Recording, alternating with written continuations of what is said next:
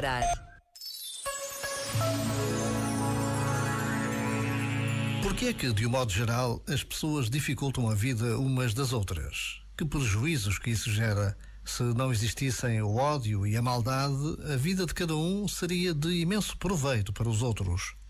É o que Chekhov pergunta num dos seus contos, O Violino de Rothschild. E pergunta com aquele jeito especial que ele tem de fazer o leitor abrir os olhos e ver coisas que sempre estiveram ali, mas que nunca deu por elas.